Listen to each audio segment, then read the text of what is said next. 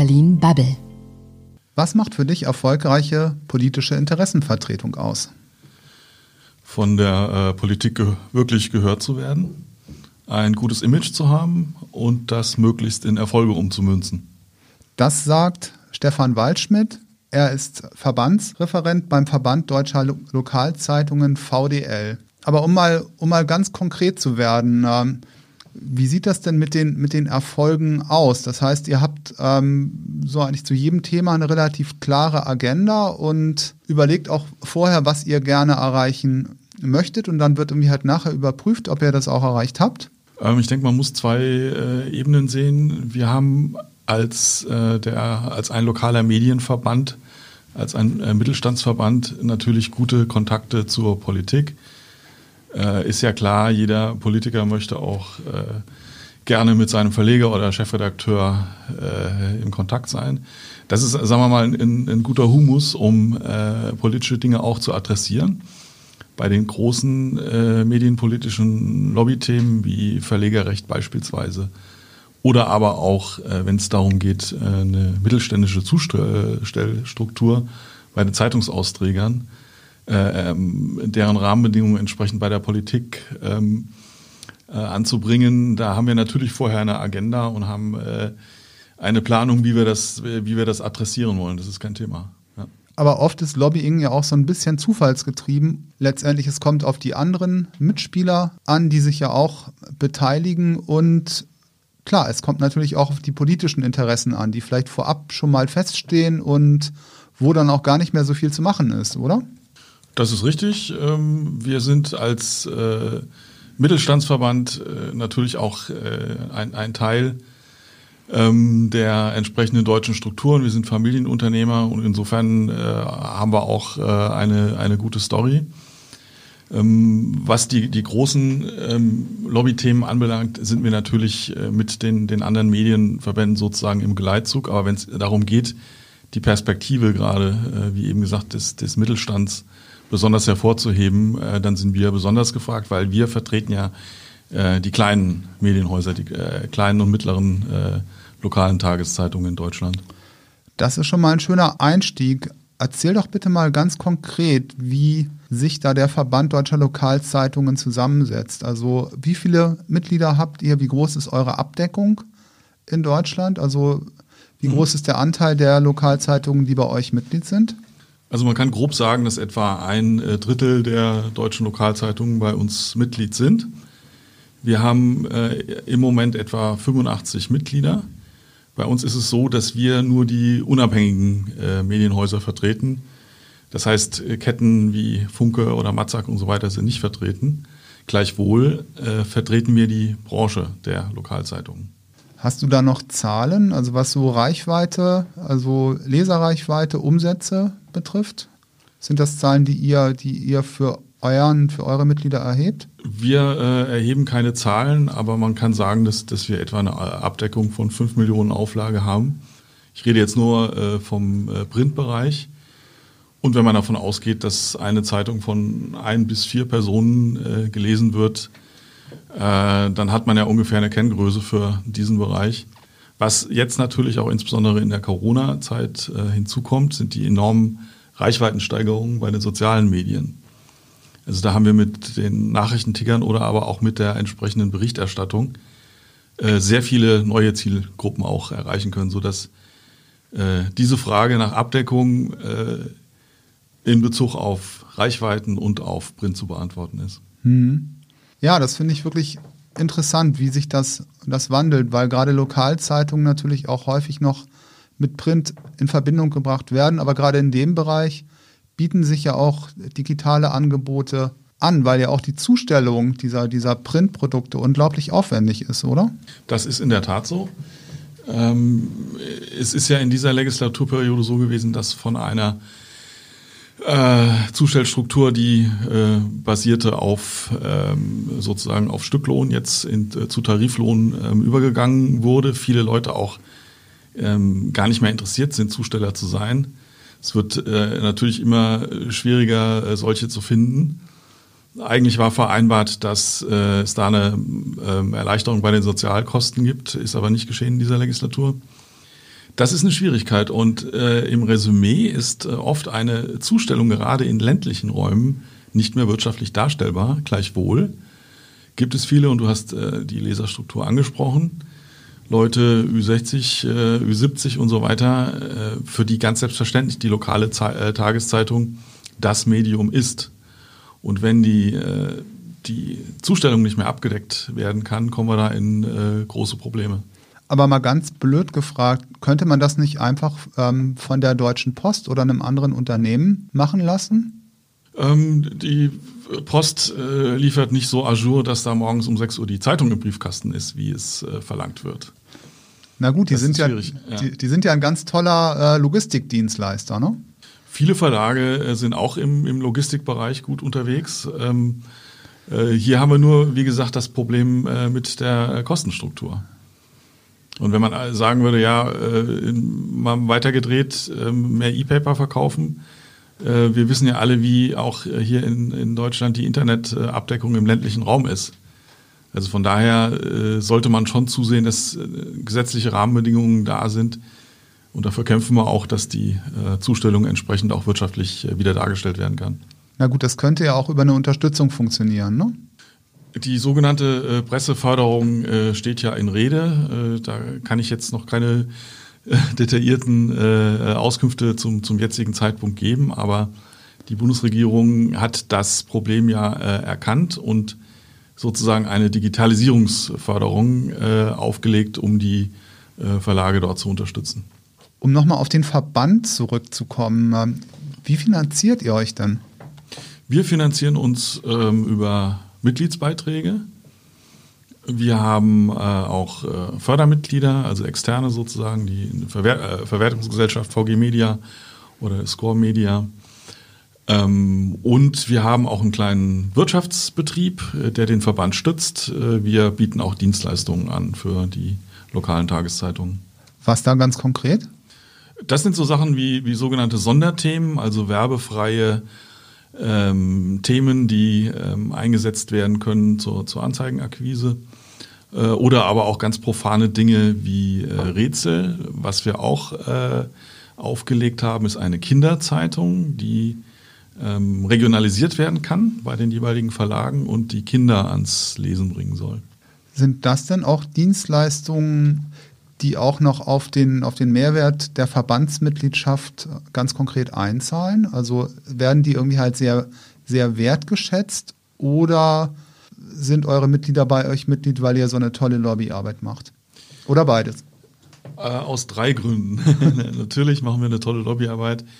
Ähm, wir sind aber auch ein Riesennetzwerk. Ich hatte heute gerade eine Veranstaltung 44 äh, Minuten äh, mit Verlagen aus ganz Deutschland zum Thema Wahlberichterstattung, Livestreams äh, und die entsprechende crossmediale Verwertung bei der Wahlberichterstattung. Wir werden, was die Verlage normalerweise machen, in diesem Jahr dank Corona keine physischen Wahlkampfveranstaltungen machen können, keine Wahlberichterstattung, Podiumsdiskussion und dergleichen.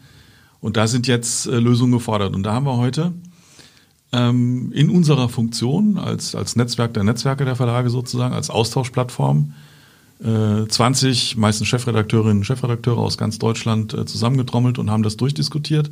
Und daraus folgen dann immer Lösungsansätze, die jetzt in den entsprechenden Ausschüssen des äh, Verbandes auch thematisiert werden und die auch vielleicht dann in Zusammenarbeit mit Dienstleistern münden können. Ähm, also die äh, die Säule Lobbying, die Säule Netzwerken ist auch deshalb, ähm, kommt gut zum Tragen bei uns, weil die Verlage, äh, unsere 85 Mitglieder, meistens ja nicht untereinander in Konkurrenz stehen. Das heißt, wenn ich jetzt äh, bei der Dietmarscher Landeszeitung ein Projekt habe, das könnte ich auch bei der Eicherer Zeitung äh, verwirklichen. Und wichtig ist nur, dass die Leute das untereinander kennen, Zahlen, Daten, Fakten austauschen können. Und die äh, dritte Säule ist in der Tat äh, die Servicegesellschaft, die ich angesprochen habe. Beim Thema Wahlkampf muss ich natürlich nochmal nachhaken. Wir haben ja dieses Jahr ein, ein Superwahljahr. Wie siehst du denn da die Rolle der, der lokalen Medien? Informationen zu geben. Das ist gerade im Bereich der äh, Kommunalwahlen, der Bürgermeisterwahlen, ist es das lokale Informationsmedium. Das machen keine in, in, mit der journalistischen Qualität, das machen keine lokalen Blogger, das machen keine überregionalen Zeitungen, das machen unsere lokalen Medienhäuser. Und das hat die Veranstaltung heute auch gerade wieder gezeigt, nach allen äh, Regeln der Kunst und der, der entsprechenden Einordnung.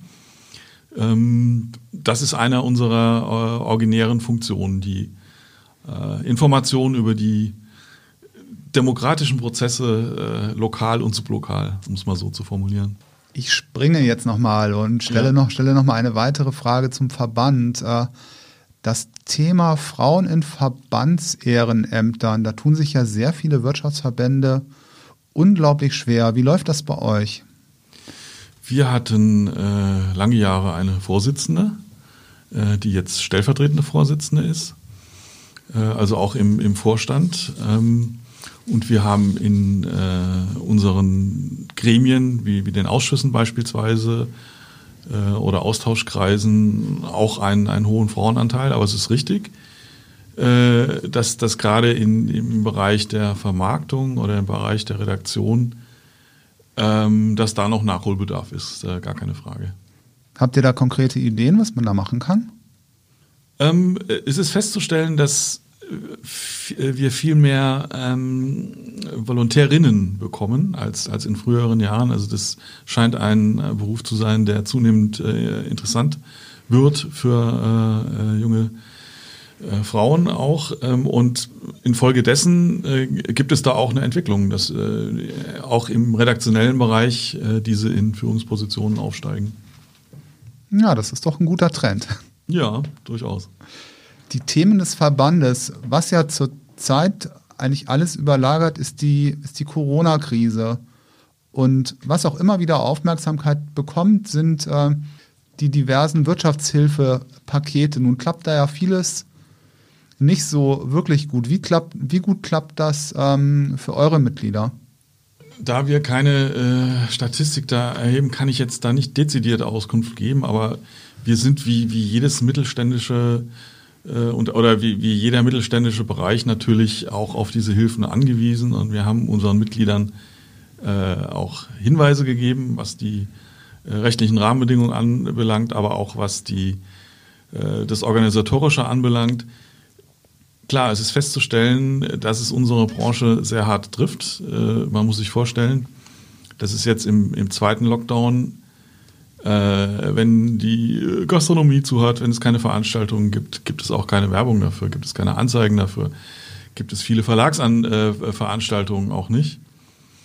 Ähm, insofern sind wir gerade im Vermarktungsbereich äh, sehr getroffen und hoffen natürlich auch darauf, dass wir das äh, alles irgendwann überstanden haben und dann ähm, die entsprechenden Bereiche wieder anlaufen. Auf der anderen Seite sind wir gerade auch im, im Vermarktungsbereich sehr digital geworden.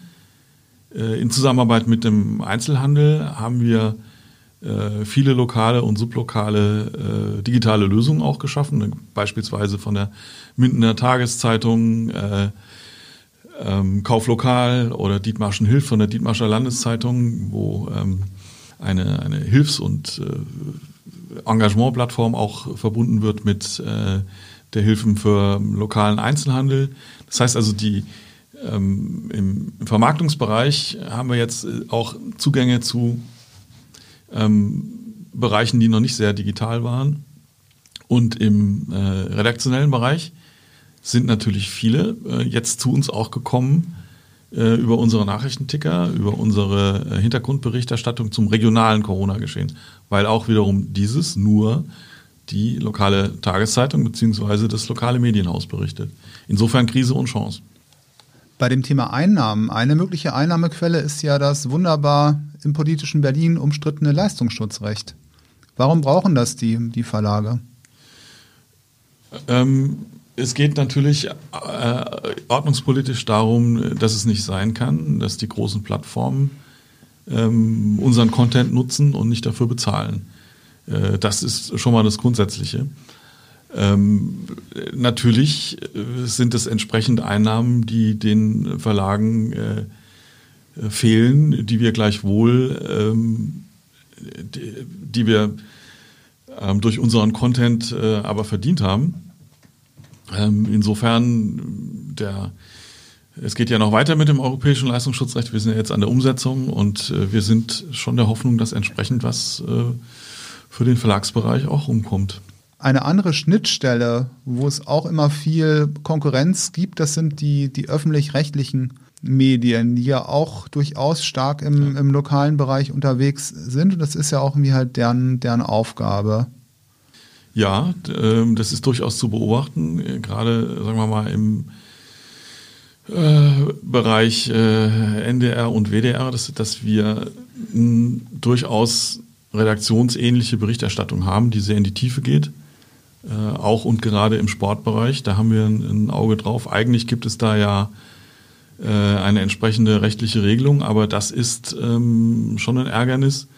Ich habe ähm, neulich äh, einen, einen Bericht bekommen von einem Verlag, der ähm, vom öffentlich-rechtlichen Rundfunk besucht wurde für ein Format und ähm, da hat man mal verglichen, äh, wie viel Personalaufwand da, vertrieben, äh, da getrieben wurde, um ähm, äh, eine verlagliche Berichterstattung darzustellen. Äh, alleine da sieht man schon, dass also die, die Personalkosten und die ähm, entsprechende Ausstattung der öffentlich-rechtlichen noch um Vielfaches größer ist als äh, im, im privatwirtschaftlichen Bereich, der sich hier irgendwie rentieren muss. Na gut, es gab ja auch die letzten Monate den, den Vorschlag, ich glaube auch aus den Reihen der, der Union, ein Teil der, ähm, der, der Rundfunk, Rundfunkgebühren also sprich ein Teil des, des vorhandenen Geldes quasi als Ausschreibungspaket ins Schaufenster zu stellen und Medien anzubieten, bestimmte passende Inhalte zu produzieren. Ähm, wäre das in eurem Interesse?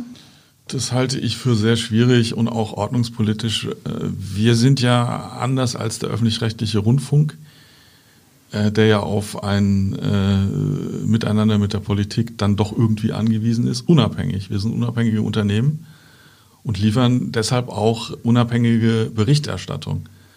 Und wenn wir dann über Rundfunkgebühren sozusagen eine Subvention bekämen, müsste man sich ja dann mal Gedanken machen, wie das mit dieser Unabhängigkeit aussieht.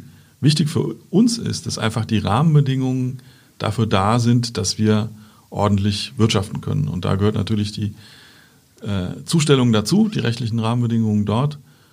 Und insofern, das ist eigentlich das Wichtige, dass die, der Mittelstand äh, in die Lage versetzt wird, sein Geld zu verdienen. Ähm, Subventionen aus dem öffentlich-rechtlichen Gebührentopf äh, sind da abzulehnen. Vielleicht nochmal andere Konkurrenz. Ähm, es gibt ja ähm, kommunale Portale, es gibt Gemeindeblätter. Wie seht ihr das? Ist das für, für die lokalen Medien auch ein Problem? Es ähm, gibt da, und das beobachte ich gerade auch im süddeutschen Bereich, in der letzten Zeit äh, vermehrt Stimmen, die uns berichten, dass Gemeinden dort, ich sage jetzt mal in Anführungsstrichen, auch Redaktionen aufbauen. Äh, das äh, wird auch noch entsprechend zu, zu prüfen sein. Klar, teilweise geht das auch äh, in diesem Bereich. Ähm, da muss man dann auch überprüfen, ob äh, Steuergelder da, dafür eingesetzt werden können oder sollten, um lokale Berichterstattung äh, zu betreiben. Ich meine nein. Ich denke, diese ist besser äh, aufgehoben bei unseren Zeitungen. Nun ist es ja auch so, dass, dass ihr als Verband ähm, auch mit den anderen Medienverbänden zusammenarbeitet, um gemeinsame Interessen durchzusetzen. Ihr steht ja. aber auf, steht aber dennoch irgendwie im, im Wettbewerb zueinander. Wie gut ist denn irgendwie halt da die Zusammenarbeit? Und wie funktioniert die konkret? Ja, wir sind ein freiwilliger Verband. Also wer bei uns Mitglied äh, ist, der möchte was davon haben. Und äh, ich habe es ja beschrieben eben, also unsere Säulen sind das, das Lobbying, aber auch der, ähm, der Austausch untereinander. Wir haben im Grunde genommen eine äh, gute Zusammenarbeit mit den anderen Verbänden, also insbesondere auch mit, mit dem BDZV, äh, mit dem BVDA, äh, mit, mit dem VDZ. Ähm, wir agieren ja auch gemeinsam, was jetzt die äh, Diskussion um die Presseförderung oder Digitalförderung anbelangt.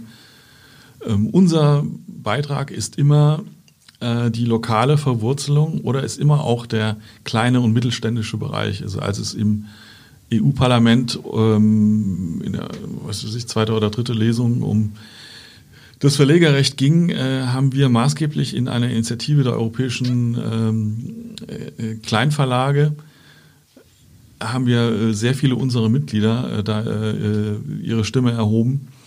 Das ist immer wichtig der, der Politik und das ist auch unsere, unsere Kernaufgabe der Politik gegenüber, die Interessen der gerade der kleinen und der mittelständischen Verlagslandschaft darzubringen. Bei Verbänden geht es ja auch immer um, um Köpfe, die quasi für den Verband stehen und die auch mit Politikerinnen und Politikern über die Verbandsinteressen und über die Verbandsthemen diskutieren und da im Gespräch bleiben. Nun haben ja Verleger und Verlegerinnen nochmal einen, einen besonderen Status in dem Sinne, weil sie natürlich auch für Medien verantwortlich zeichnen, die Politik beobachten. Wie platziert ihr da eure, eure Köpfe im politischen Berlin? Wir sind äh, bei den äh, entsprechenden Stakeholdern dabei. Wir reden mit den medienpolitischen Sprechern, mit den wirtschaftspolitischen Sprechern. Wir sind äh, auch bei den, äh, sagen wir mal, Anhörungen in Ministerien dabei.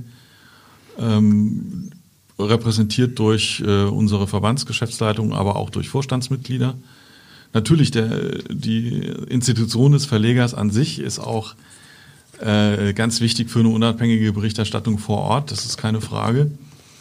Ähm, wir haben einen, einen äh, ganz jungen Verbandsvorsitzenden, äh, der auch sehr äh, digital äh, affin ist. Ähm, das ist auch ein entsprechendes äh, wichtiges Fund im politischen Bereich. Ähm, wir sind da entsprechend in, in guten Kontakten und wie vorhin auch schon angedeutet, natürlich auch äh, gibt es originäre Kontakte der Verleger zu Politik, ähm, auch zu den lokalen äh, Abgeordneten, die man auch natürlich entsprechend dann auch einsetzen kann. Stefan, ich habe noch drei kurze Fragen zum Abschluss. Es sei denn, äh, ich habe jetzt noch irgendwas vergessen, wozu du noch ganz äh, dringend gerne Stellung nehmen möchtest. Das ist nicht der Fall. Dann ähm, bitte eine Entscheidung treffen und ganz kurz mit einem Satz begründen. Frühstücksfernsehen oder Deutschlandfunk? Beides. Äh, Im Wohnzimmer äh, läuft das Frühstücksfernsehen und äh, im Bad das Deutschlandradio und beim Pendeln kriege ich hoffentlich beides mit. Ah, Männer, die Multitasking können. Wunderbar. Videokonferenz oder Face-to-Face? Videokonferenz ganz überwiegend zurzeit, aber äh, ich freue mich natürlich auch darauf, dass wir vielleicht im Herbst wieder auch Face-to-Face-Begegnungen äh, haben werden. Podcast oder YouTube? YouTube. Und warum? Ähm, das ist für mich mittlerweile äh, das Informationsmedium weil auch, und das ist vielleicht ein bisschen speziell, natürlich schaue ich auch gerne Talkshows, äh, auch hier unsere von, von den Öffentlich-Rechtlichen und meistens sind bei YouTube eingestellt und es gibt so ein paar Diskutanten, ich will jetzt keine Namen nennen, aber die kann ich nicht mehr sehen. Und die kann ich dann immer wegspulen und auf den nächsten, der mich interessiert. Von daher aus pragmatischen Gründen YouTube. Ah. Aber äh, also natürlich auch Podcast. Das ist ja hier ein Podcast, den ich natürlich gerne höre. Ähm, aber ja, überwiegend YouTube. Wunderbar. Ja, liebe Zuhörerinnen, liebe Zuhörer, dann wünsche ich euch noch einen schönen Tag. Das war das Berlin Bubble Interview mit Stefan Waldschmidt vom Verband Deutscher Lokalzeitungen. Wenn euch dieser Podcast gefallen hat, bitte auf den gängigen Plattformen bewerten und uns natürlich folgen. Und wenn ihr uns etwas mitteilen möchtet, schreibt doch bitte einfach in die Kommentare. Tschüss. Das war Berlin Bubble.